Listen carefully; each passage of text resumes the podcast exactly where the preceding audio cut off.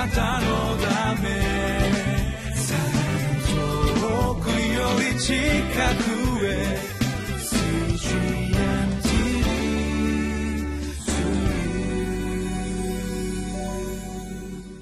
8月1日水曜日リビングライフの時間です。私は日本キリスト教団ベテル清水教会の井上と申します。今日もご一緒に聖書の御言葉を味わってまいりましょう。タイトルは人生の方向性を完全に変えた出会い。聖書箇所は使徒の働き22章1節から11節です。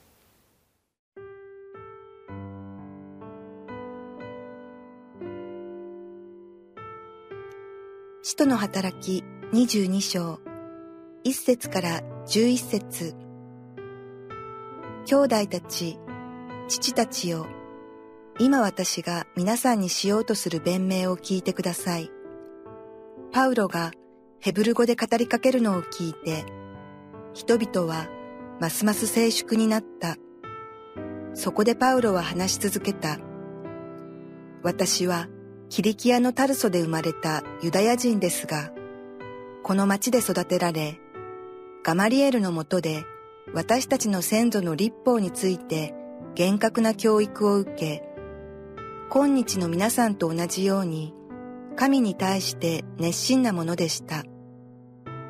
私はこの道を迫害し、男も女も縛って牢に投じ、死にまでも至らせたのです。このことは大祭司も長老たちの全議会も証言してくれます。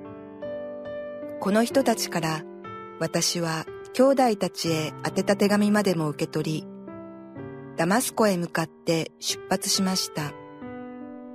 そこにいる者たちを縛り上げ、エルサレムに連れてきて処罰するためでした。ところが、旅を続けて、真昼頃、ダマスコに近づいた時、突然、天からまばゆい光が私の周りを照らしたのです。私は地に倒れ、サウロ、サウロ、なぜ私を迫害するのかという声を聞きました。そこで私が答えて、主よ、あなたはどなたですか？と言うと、その方は、私はあなたが迫害しているナザレのイエスだと言われました。私と一緒にいた者たちは、その光は見たのですが、私に語っている方の声は聞き分けられませんでした。私が、主よ、私はどうしたらよいのでしょうかと尋ねると、主は私に、起きてダマスコに行きなさい。あなたがするように決められていることは皆、そこで告げられると言われました。ところが、その光の輝きのために、私の目は何も見えなかったので、一緒にいた者たちに手を引かれて、ダマスコに入りました。今日から8月です。今月も使徒の働きを黙想していきます。22章1節から「兄弟たち父たちよ今私が皆さんにしようとする弁明を聞いてください」パウロがヘブル語で語りかけるのを聞いて人々はますます静寂になった。そこでパウロは話し続けた。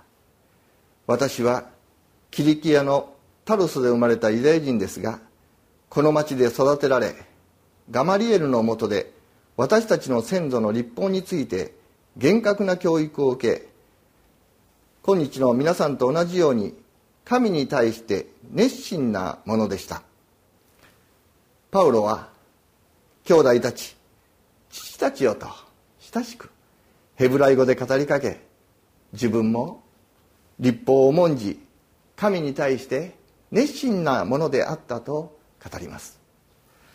私たちは福音を伝える時証しをする時に自分の土俵ではなくて相手の土俵に上がって証しをすることが大切です。イエス様もそうでした。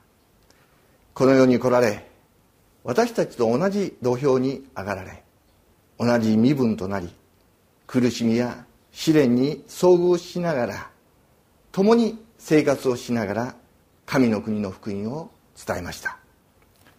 パウロは福音を伝える時にはユダヤ人にはユダヤ人のようにギリシャ人にはギリシャ人のようになって語りました。4節から「私はこの道を迫害し男も女も縛って牢に投じ死にまで至らせたのです。このことは大祭司も長老たちの全議会も証言してくれます。この人たちから私は兄弟たちへ宛てた手紙までも受け取りダマスコへ向かって出発しました。そこにいる者たちを縛り上げエルサレムに連れてきて処罰するためでした。ここまではパウロは彼らと同じように生きていました。その自分がどうしてキリストを証しするものになったのか。キリスト教の迫害者から伝道者に変わったのか。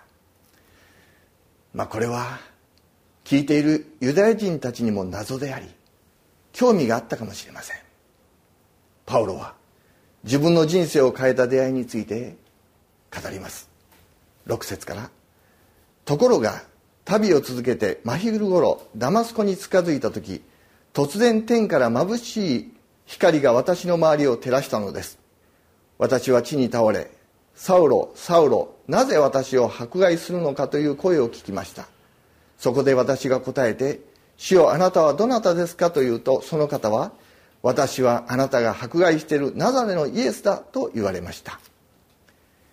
人生は出会いで決まると言われます。人生は一つの出会いによって大きく変わることがあります。人生で一番大切な出会いは神との出会い。神と出会いキリストと出会うと人の人生は変えられます。パウロはキリストと出会い価値観が変わりました。人生観が変わりました。生きる方向性生きる使命が変わりました。ギリシャ語では方向転換を意味する言葉をメタノイア悔い改めというふうに言います。彼はキリストと出会って180度人生が方向転換しました。悔い改めたのです。パウロは神に対して熱心なものでした。しかしその熱心さは間違った方向を向いていました。今日のリビングライフの本文にも熱心さよりも重要なのは方向性ですと書かれています。かつてハイオンジョ先生もラブソナタで言われました。人生はスピードよりも方向が大切ですと。方向が間違っているとどんなに急いでもスピードを出しても目的地には至らずかえって遠ざかってしまいます。パウロは神に熱心でスピード感がありました。熱心さの上にキリスト教の迫害者として先頭を走っていました。パウロはイエスはメシアでないと思っていたのです。だから教会を荒らしクリスチャンを捕らえるためにダマスコに向かっていました。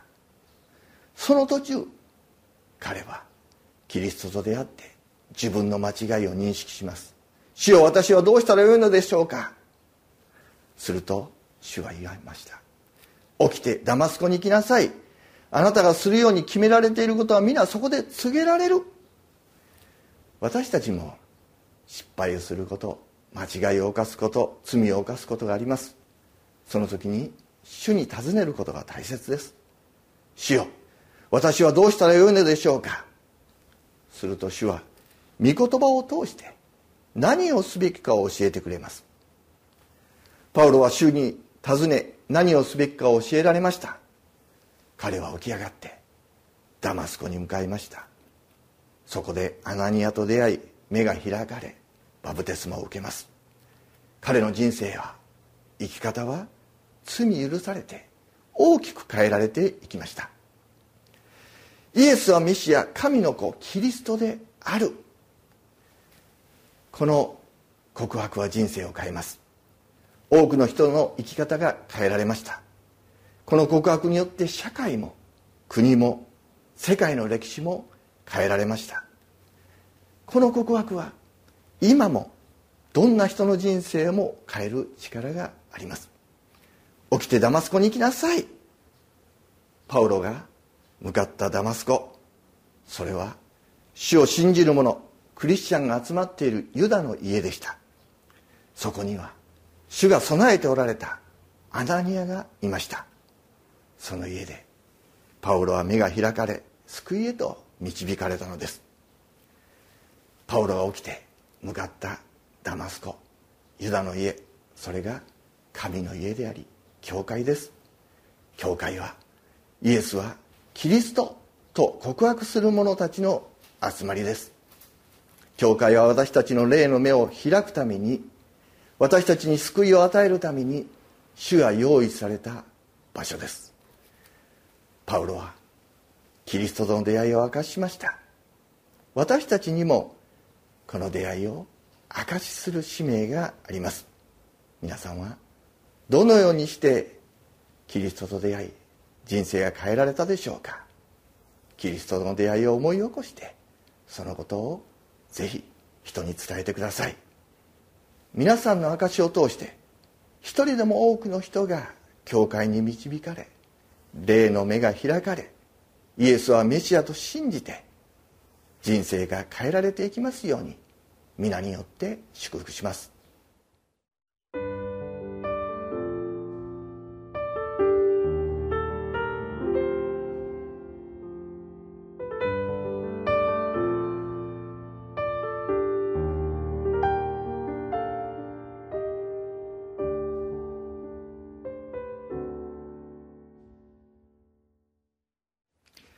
11節。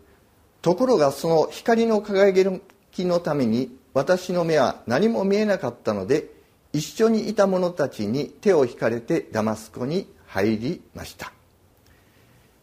一緒にいた者たちに手を引かれ